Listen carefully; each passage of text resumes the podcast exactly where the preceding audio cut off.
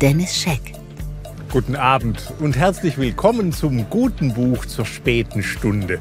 Als allererstes heute möchte ich Ihnen einen der eigenartigsten und unterhaltsamsten Entwicklungsromane der Weltliteratur vorstellen. Atomstation des isländischen Literaturnobelpreisträgers Haldor Laxness. Hier hat er gewohnt und gebadet. Dieser Roman handelt von einem jungen Mädchen namens Ukla, das aus dem isländischen Nordland als Hausangestellte zur Familie eines Ministers nach Reykjavik kommt. Ihr begegnen dort Reichtum und Dekadenz, aber auch Kunst und Kultur. Vor allem wird sie aus ihrer fast mittelalterlichen bäuerlichen Welt hineingestoßen in eine moderne Gesellschaft im Umbruch. Sie lernt das bürgerlich-konservative Milieu im Haus des Ministers ebenso kennen wie eine Freakshow von Anarchisten, Existenzialisten, Kommunisten sowie Gott- und Sinnsuchern Sonderzahl in der Künstlerszene der isländischen Hauptstadt.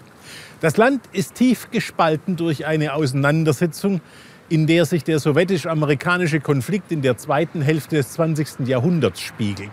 Soll man den USA im Ringen mit der Sowjetunion Land für einen Atomwaffenstützpunkt abtreten? Oder wäre dies nicht gleichbedeutend mit einem Verrat an dem 700-jährigen Kampf um die isländische Unabhängigkeit?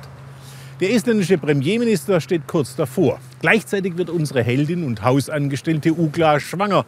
Und der Minister verlässt das Haus, seine Frau und sein Kind, weil er mit der jungen Frau zusammenleben möchte, auch wenn das Kind nicht von ihm stammt. Haldor Laxnes schräger Humor und sein bitterböser satirischer Blick auf Politik, Religion und Wirtschaft sorgen dafür, dass sich dieser ursprünglich 1948 erschienene Roman so frisch liest wie ein gerade aufgetautes Mammutsteg. Also vertrauen Sie mir, ich weiß, was ich tue und lesen Sie Haldor Laxnes Atomstation. Erschien in der deutschen Übersetzung von Hubert Selo im Steidel Verlag.